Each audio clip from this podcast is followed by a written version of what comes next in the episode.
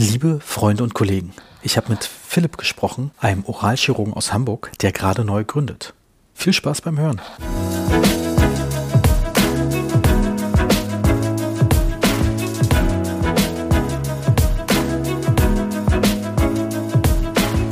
Herzlich willkommen zum heutigen Podcast. Ich sitze hier zusammen mit Philipp in Berlin. Heute war die BDO-Tagung, richtig? Ja, genau.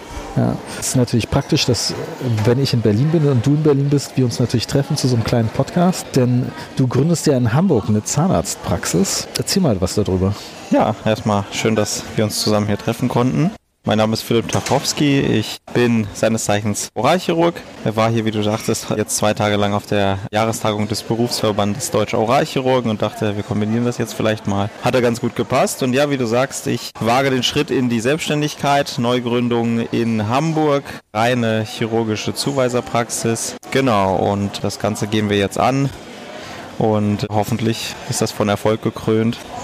Genau, den ganzen Prozess. Aber jetzt mal, warum Hamburg und nicht Hamburger Umland zum Beispiel? Ja, genau, das war das durchaus eine der Kernüberlegungen am Anfang. Tatsächlich war der Hauptgrund, was ich auch jedem empfehlen würde, der überlegt, sich selbstständig zu machen, ist, das nach seinem Lebensmittelpunkt auszuwählen und nicht primär zu sagen, wo ist ein unterversorgtes Gebiet, da möchte ich hin und dann dorthin zu ziehen, sondern ich würde es immer andersrum machen und sagen, wo möchte ich gern leben und was für einen Arbeitsweg kann ich mir vorstellen. Und nach diesem Konzept habe ich mit meiner Frau dann zusammen entschieden, wir würden sehr gerne in der schönen Stadt Hamburg weiterhin leben.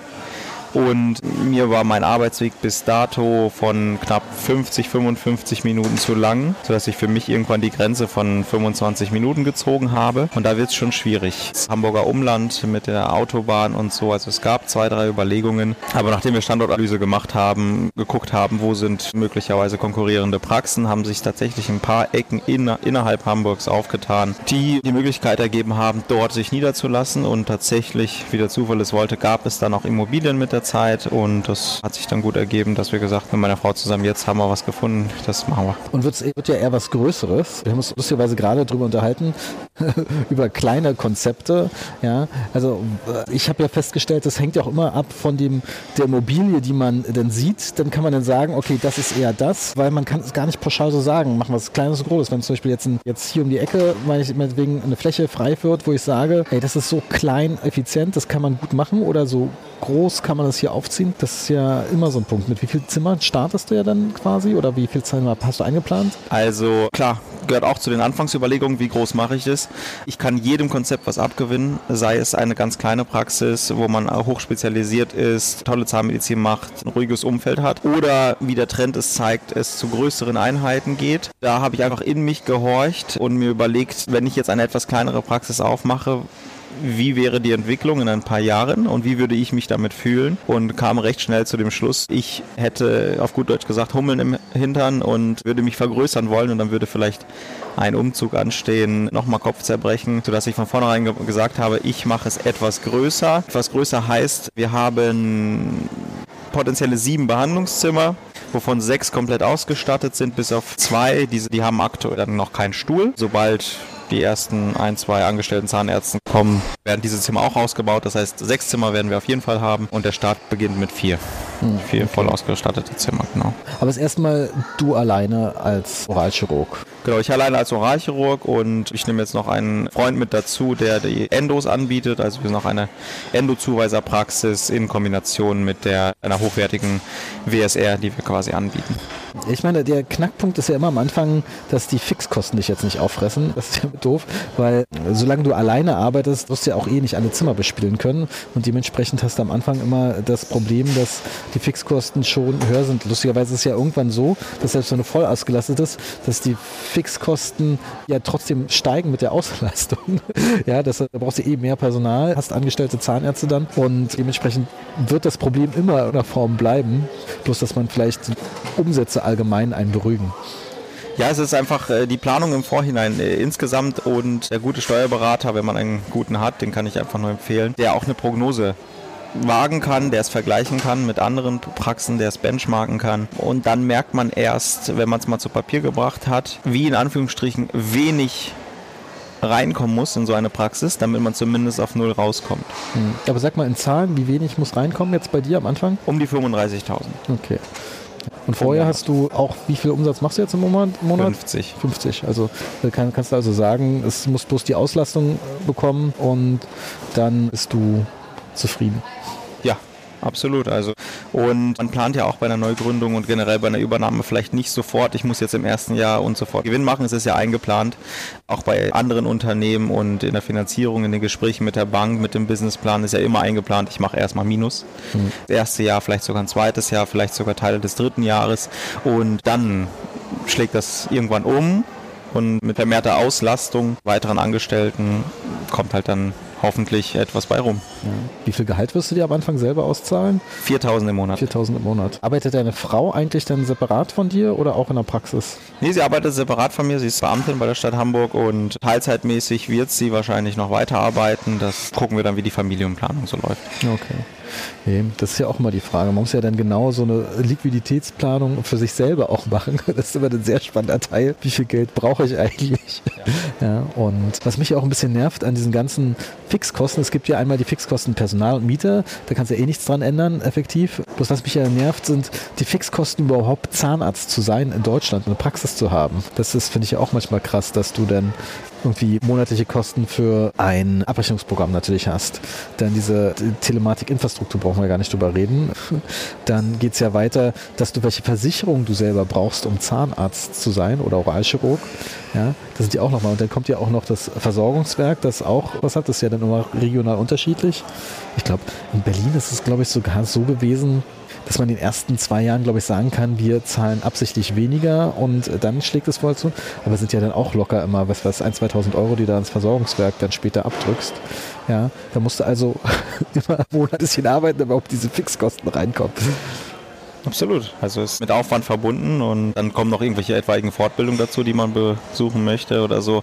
Dann kommt vielleicht irgendeine Mitarbeiterin oder ein Mitarbeiter, der gerne auch eine Fortbildung machen möchte und so summiert sich das absolut. Dann mhm. erfährst du hier auf dem BDO, dass du ein schönes neues Instrument haben wollen würdest, dann kommt das noch dazu. Also ja, absolut, ja. Kosten sind hoch. Aber irgendwie scheint es ja doch deutschlandweit zu funktionieren. Aber was investierst du jetzt grob pro Pi mal Daumen für die Praxis jetzt? Also die gesamte Praxis mit dem ganzen Umbau und den Umbaukosten, die ich über, teilweise über die Miete zahle in den nächsten Jahren, sind wir bei knapp 1,5 Millionen. Okay. Und Miete ist allgemein für den Laden Allgemein für den Laden, das sind jetzt knapp über 300 Quadratmeter, sind tatsächlich für Hamburger Verhältnisse günstige 4.200 Euro. Okay. Und die ersten zehn Jahre zahle ich noch 2.000 Euro pro Monat mehr. Mhm. Das ist ein Teil des Umbaus, den ich okay. Ja, das ist natürlich eine, aber ich sag mal 4.200 für 300 Quadratmeter ist echt okay. Da bist du ja bei 14 Euro kalt.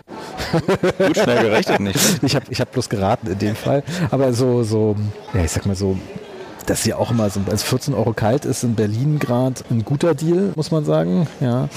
Denn ich habe zum Beispiel mal aus Spaß irgendwie, weil ich bei mir in der Ecke was gesehen habe, wo sie neu bauen, da haben sie gleich mit 25 angefangen, kalt. Und ach ja, und wir können natürlich für sie auch bauen, das legen wir dann auf die Miete um.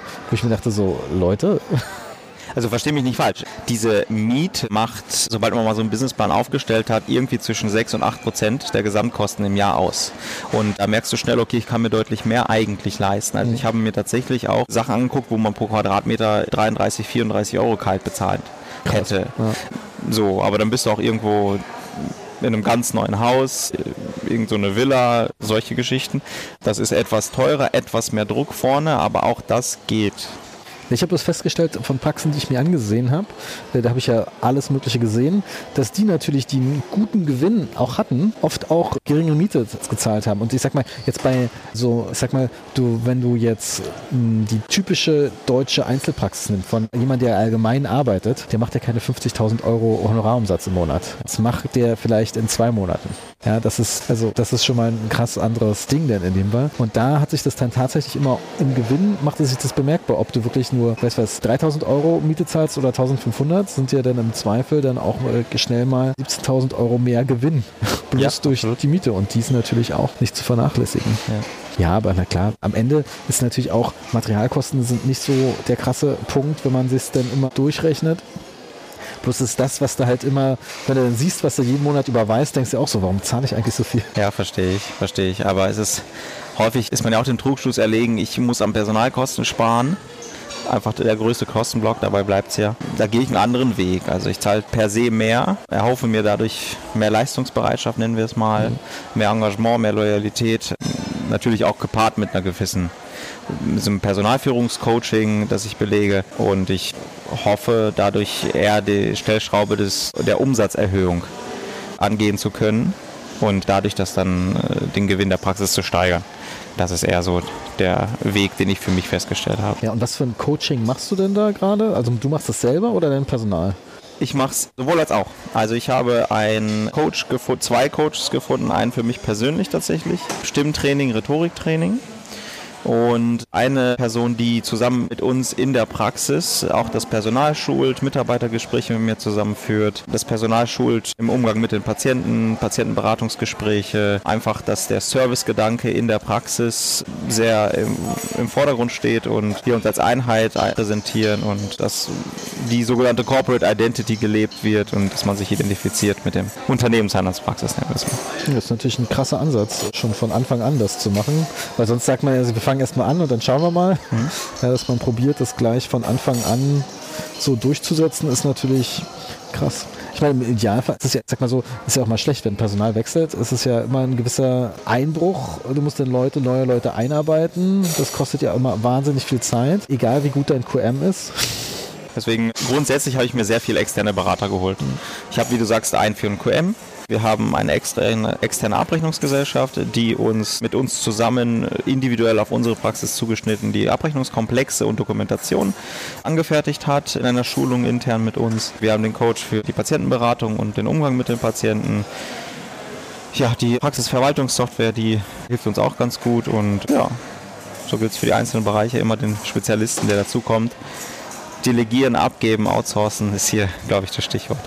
Ja, das ist ja auch, also Zahnärzte neigen ja immer gerne dazu, alles selber zu machen. Ich bin ja da selber auch schuldig. Da können, müssen wir eigentlich konsequent sein und dann muss man wirklich dann alleine in der Praxis sein und ein ganz kleines Konzept fahren. Ja, das äh, geht natürlich ab einer gewissen Größe nicht mehr. Ich würde mal sagen, Hamburg ist schon trotz allem, obwohl du vielleicht eine Lücke gefunden hast, die chirurgisch ein bisschen Platz hat, trotzdem eher, würde ich aus dem Bauch sagen, eher überversorgte Region allgemein. Ja, also es war tatsächlich, vor zwei Jahren habe ich mit der Planung begonnen, da gab es 35 chirurgische Praxen und jetzt gibt es 40. 40 und ich kenne auch schon Nummer 42, die kommen. Ah, okay. Und es scheint hier irgendeinen Grund zu geben, warum immer mehr kommen.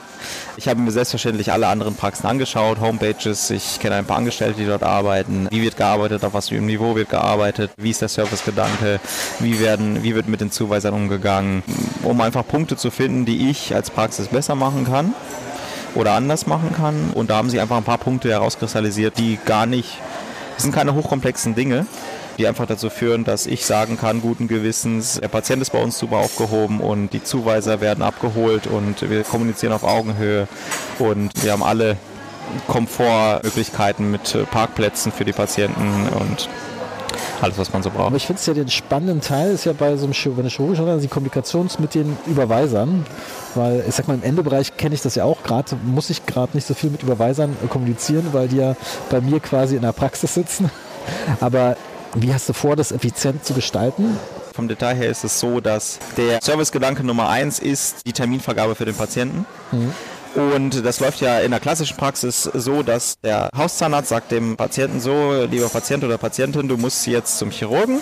Gehen Sie bitte nach vorne an die Anmeldung, da kriegen Sie das Röntgenbild mit oder es wird per E-Mail verschickt und die Karte des Chirurgen, bitte melden Sie sich bei ihm und sobald Sie bei ihm behandelt worden sind, melden Sie sich wieder bei uns. Hm. So, dann verschwindet der Patient erstmal, verliert die Karte vielleicht, vielleicht ruft er sofort an, vielleicht erst in drei Wochen und irgendwann nach einem halben Jahr oder sowas taucht er wieder auf. So, jetzt ist die OP gelaufen. Ach ja, den Brief habe ich hier, sagt der Hauszahnarzt, der wurde mir per Post geschickt am besten noch. So, und dann muss er noch eingescannt werden. Ach ja, ist nicht angekommen oder schlag mich tot, wo ist denn das Röntgenbild? Ach ja, das habe ich hier zu Hause vergessen oder irgendwie sowas. Habe ich mir gedacht, das muss irgendwie im 21. Jahrhundert besser gehen. Tatsächlich gar nicht so schwer eine Lösung dafür zu finden, aber es gibt ein, zwei Anbieter auf dem Markt und da habe ich mich mit einem Anbieter zusammengeschlossen und es ist so, dass die Zuweiser dem Patienten sagen äh, oder der Patientin, du musst zum Chirurgen. Meine Dame eine Anmeldung, macht hier gleich einen Termin und dann geht die Person an die Anmeldung und die Dame oder der Herr an der Rezeption hat Zugriff auf meinen Kalender, kann dort einen Termin für den Patienten wählen, direkt das Röntgenbild datenschutzkonform hochladen und mir dort in dem Textfeld aufschreiben, was gemacht werden soll.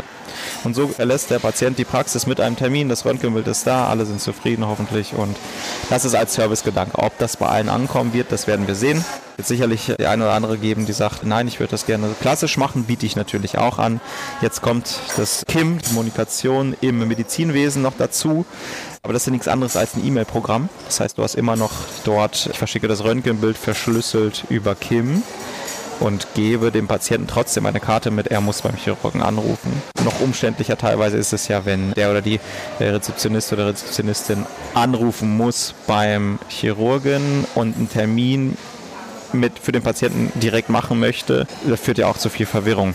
Und diesen Prozess zum Beispiel. Ich finde auch manchmal, das erste Gespräch, die erste Beratungsgespräch komplett sinnlos. Was heißt sinnlos nicht? Wenn ich zum Beispiel, eigentlich gucke ich bloß aufs Röntgenbild und wenn es jetzt, bei mir wäre es jetzt zum Beispiel eine klassische Revision, ich zähle die Kanäle und kann dann daraus schon sagen, und Sie könnten fast ein Video erstellen. Was ist das Aufklärungsvideo? Gucken Sie sich das an, ich bin in zehn Minuten wieder da für die Fragen. ja, das könnte man alles schon quasi machen, ohne dass der Patient in der Praxis gewesen sein muss. Genau, Videosprechstunde zum Beispiel für Weisheitszahnentfernung haben wir auch angedacht, dass Patienten dann quasi bei uns einen Termin buchen können. Das Röntgenbild haben wir dann ja im Optimalfall schon. Können wir die Aufklärung schon mal vorher machen, braucht der Patient nicht extra kommen und dann kommt er direkt direkt zu einem Eingriff. Würde mich interessieren, ob eine, ein Aufklärungsvideo auch rechtlich okay ist, wenn du danach noch kurz zu Fragen zur Verfügung stehst? Ich denke ja, das wäre dann eine individualisierte Aufklärung, das müsste gehen ja, dass du die Standardsachen machst, so ein YouTube-Video, das nicht, nicht öffentlich zugänglich ist. Hast du eine neue Marktlücke entdeckt? Nee, was heißt, ist glaube ich, ist nicht mal eine krasse Marktlücke. Also ich meine, ich habe mal amerikanische Pod Podcasts, das sind ja auch manchmal lustige Ideen, die man da bekommt.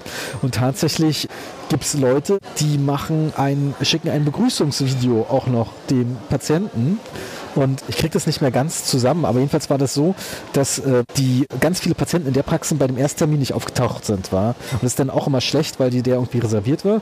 Und dann haben die das personalisiert und äh, die sind ja auch relativ krass, die Amrichs, mit SMS-Bestätigung des Termins und alles, mhm. dass die dann drei Wochen, zwei Tage und einen Tag vorher, dass die nochmal bestätigen lassen oder teilweise aktiv dann irgendwas drücken müssen, damit der bestätigt ist und trotzdem nicht auftauchen. Dann hat er tatsächlich immer so ein Begrüßungsvideo raufgenommen. Ich weiß nicht genau, wie das gemacht hat, aber so dem Motto, hey, ich freue mich, dass du kommst. Pass auf, wenn du mit dem Auto kommst, nimm am besten die und die Parkplätze da. Wir äh, haben das oder das oder so. Das stelle ich mir natürlich ganz lustig vor. Also schafft auf jeden Fall bestimmt eine Patientenbindung. Das Krasse, die, die kenne ich natürlich vorher schon und haben eine Bindung, aber es ist ja eh auch YouTube-mäßig, äh, könntest du jetzt sagen. Was machst du eigentlich für Marketing für die Praxis? Viel. Außer diesen Podcast hier. Ja, Marketing. Ein großes Thema bei uns von Anfang an gewesen. Im Vergleich zur klassischen Zahnarztpraxis akquiriere ich mit dem Marketing hoffentlich, also was heißt hoffentlich, aber es ist eher ein Zahnarzt, den ich anspreche oder Zahnärztin. Mhm. Dementsprechend ist das ganze Marketing auch darauf ausgelegt. Also es begann mit den Artikeln in der ZM, und Wie bist du da rangekommen? Das, also ehrlich gesagt sehr unspektakulär. Ich habe gegründet während Corona, mitten in der Pandemie und dann ich meine es aus irgendeinem anderen Podcast irgendwie rausgezogen zu haben, die Idee, dass man in so einer Zeitschrift irgendwie vorkommen könnte. Und dann habe ich stupide einfach die Nummer der ZM gewählt und gefragt, wäre das was für Sie? und ah, durchaus, gute Idee. Und seitdem machen wir in dem ZM-Starter alle drei Monate da eine Kolumne quasi über die Gründung, der ich so ein bisschen berichte, was gerade Stand der Dinge ist, was die Schwierigkeiten sind und vielleicht auch mal den einen oder anderen Tipp gebe. Ja. Und das ist Teil 1. Und dann, wir haben eine Instagram-Seite gestartet im Mai 2021 und und da wird es auch jetzt vermehrt Content geben für Zahnärzte, Fallpräsentationen und vielleicht auch äh, die ein oder andere Gründungsgedanken. Die Homepage ist online. Ich treibe mich recht viel auf Qualitätszirkeln rum, in und um Hamburg, um auch den Kontakt zu suchen zu möglichen Zuweisern, zu mittlerweile schon sehr gut befreundeten Zahnärztinnen und Zahnärzten.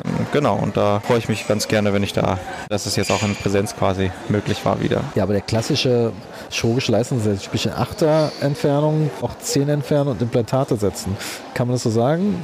Ich, ich mache diese ganzen Sachen absolut, genau. Das ist so Achter, Zahnex- und Wurzelspitzenresektion, Implantate, Augmentation, genau, das ist das Spektrum. Plus die Endo, die wir anbieten. Aber ich der Anspruch ist, das auf absolut höchstem Niveau zu machen, wie es nur irgendwie möglich ist. Also wir benutzen viel PRF, ich benutze sehr viel Piezochirurgie, ich mache sehr viel navigierte Implantologie, wir machen viel in Vollnarkose, also allgemeine Anästhesie. Wir bieten den Zuweisern, zuweisenden Zahnärzten an, ihre Patienten bei mir operieren zu können in der Praxis als Servicegedanken, weil ab und zu hat man ja einen Patienten als Zahnarzt, der möchte, der sagt, Herr oder Frau Doktor, ich möchte unbedingt, dass Sie mich behandeln. Narkose oder? Vollnarkose. Das ist natürlich ein cooler Service, ja.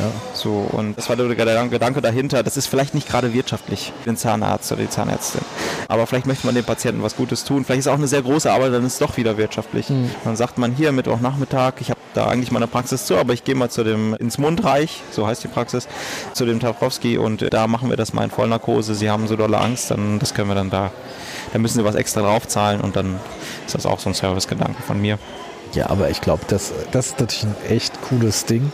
Da brauchst du fast keine angestellten Zahnärzte. Da hast du die ganze, da hast du die ganze Woche Vollnarkosen von anderen Zahnärzten drin. Wir gucken mal, wie das angenommen wird. Also ich, also ich sag mal, besonders wenn man dann noch dazu nimmst, dass du ja teilweise auch Endozimmer hast und in dem Endozimmer vielleicht auch die Vollnarkosen machen. Und wenn da noch ein Mikroskop drin ist, ja, und das ist ja auch das Problem, dass manche Kinderzahnarztpraxen haben, dass die gerne, oder, oder ich sage, in Hamburg seid ihr sehr gut aufgestellt mit Kinderzahnarztpraxen, mhm. muss man dazu sagen. Aber ich weiß zum Beispiel in Berlin ist es so, dass manche Kinderzahnarztpraxen Vollnarkose haben, aber dann irgendwie in ihr Vollnarkose-Eingriffsraum, nenne ich es mal, kein Röntgengerät. Mhm. Wo ich mir denke, so, und manchmal hast du ja die, gerade die Kinder, da willst du ja kannst du erst teilweise während der Vollnarkose rausfinden, was haben die denn eigentlich, weil du das Röntgenbild erst dann machen kannst. Und das ist natürlich dann wichtig und cooler Service. Und leider kann man ja nicht, oder ich weiß, ich habe das immer noch nicht gecheckt, man darf ja nicht so wirklich so ein transportables Röntgengerät haben im Moment. Da gibt es jetzt irgendwie schon wieder Ausnahmen. Sonst wäre das natürlich cool, wenn du einfach eins reinschieben kannst in OP und also die werden ja verkauft. Inwieweit die konform sind, weiß ich nicht. Es ist diese magische 1,5 Meter Grenze, die man entfernt sein muss vom Gerät. Und wir haben es jetzt einfach so gelöst, dass wir noch eine Wandversteckung eingebracht haben und dort ein intraorales Röntgengerät nochmal aufgehängt haben. Mhm. Mikroskop ist auch im Zimmer, wie du sagst. Und es wird auch eines der Zimmer sein, wo Vollnarkosen laufen. Ja, ja als Service. Als Service, ja. Mach deine Vollnarkose. Da kannst du ja fast einen Anästhesisten irgendwann einstellen, wenn sieben Tage die Woche, fünf Tage die Woche Vollnarkose läuft. Ich hoffe, dass die Nachfrage so da ist. In der Theorie klingt das immer sehr gut und mal schauen, wie das angenommen wird. Ja, ich meine, das muss man, das Problem ist ja, das dauert ja auch eine Weile, bis das an, sowas anläuft, mhm. ja. Dann wissen das die Zahnärzte vielleicht irgendwann erstmal. Dann müssen die dann die Patienten dafür finden, dann auch dann noch buchen, dann muss das alles klappen. Ja, und es wird natürlich organisatorisch auch schwierig. Genau, da gibt es ja ein paar Fallstricke. Also die Frage kommt immer, muss ich meine Assistenz mitbringen? Mhm. Die Antwort ist nein. Ich stelle die Assistenz. Das ist natürlich auch wieder cool. Muss ich meine Instrumente mitbringen? Das ist die nächste Frage. Die Antwort ist nein. Außer du hast irgendwas Spezielles, was du gerne benutzen möchtest. Aber ich habe auch Trays für Endo und äh, Endo sowieso für Füllungen und Präparation. Wobei so eine kleine Präparationskassette mit deinen Diamanten, die kannst du dir im Zweifel mitbringen. Mhm. Abdrücke ist nochmal so eine Sache. Wir sind eine abdruckfreie Praxis. Das ist alles mit Intraoral-Scan bei mir. Mhm. Ich sag mal, in Vollnarkose ist Abdruck ja sowieso eine Sache. Ja. Ja, da musst du schon aufpassen, dass du wirklich dann auch nasal intubiert wird. ja. ja. Dann musst du auch einen Anästhesisten haben, der das macht. Manche mögen das ja nicht. Ich weiß, bei Kindern wird da gerne das auch normal intubiert, aber da hast du ja auch nicht das Abdruckproblem in der Regel. Genau, die kriegen häufig diese Lama-Maske. Mhm. Larynxmaske auf den Kehlkopf drauf. Die lässt sich ganz leicht entfernen und die sind auch nicht komplett schlafend. Also die schlafen schon, aber es nennt sich, glaube ich, Deep Sedation. Die sind Deswegen wachen die auch recht schnell auf. Mhm. Das ist dann so die, der Erfahrung des Anästhesisten geschuldet, wie gut das funktioniert.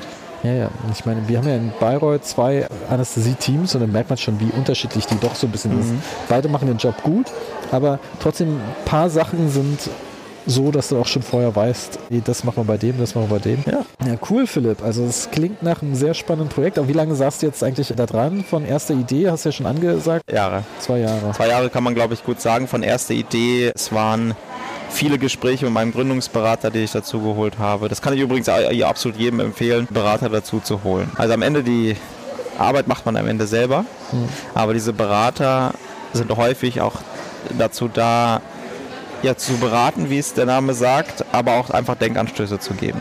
Mhm. Die richtigen Fragen zu stellen, sodass man selbst ins Grübeln kommt. Und da war jetzt einfach am Anfang die Entscheidung, machen wir allgemein zahnärztliche Praxis auf, ich mache die Chirurgie und jemand anderes den Rest. Oder machen wir tatsächlich nur eine rein chirurgische Praxis auf? Von diesem Gedanken aus ging das Ganze los. Mhm. Und dann über die Immobiliensuche, über Businessplan, Finanzierung, Marketing. Genau. Architekt war auch ganz wichtig. In diesem Fall tatsächlich. Das einzig Doofe ist natürlich immer, ich meine, es gibt ja diese Praxisfinanzierungssache, die, da beginnst du dann, ist dann irgendwann die Sachen für die Praxis kaufen, Mietvertrag unterschreiben, das ist klar. Bloß das Problem, diese ganzen Kosten davor und so ein Architekt will ja manchmal Geld sehen und so was, das ist natürlich dann nervig. Ist er dann aus eigenen Mitteln dann quasi finanziert oder?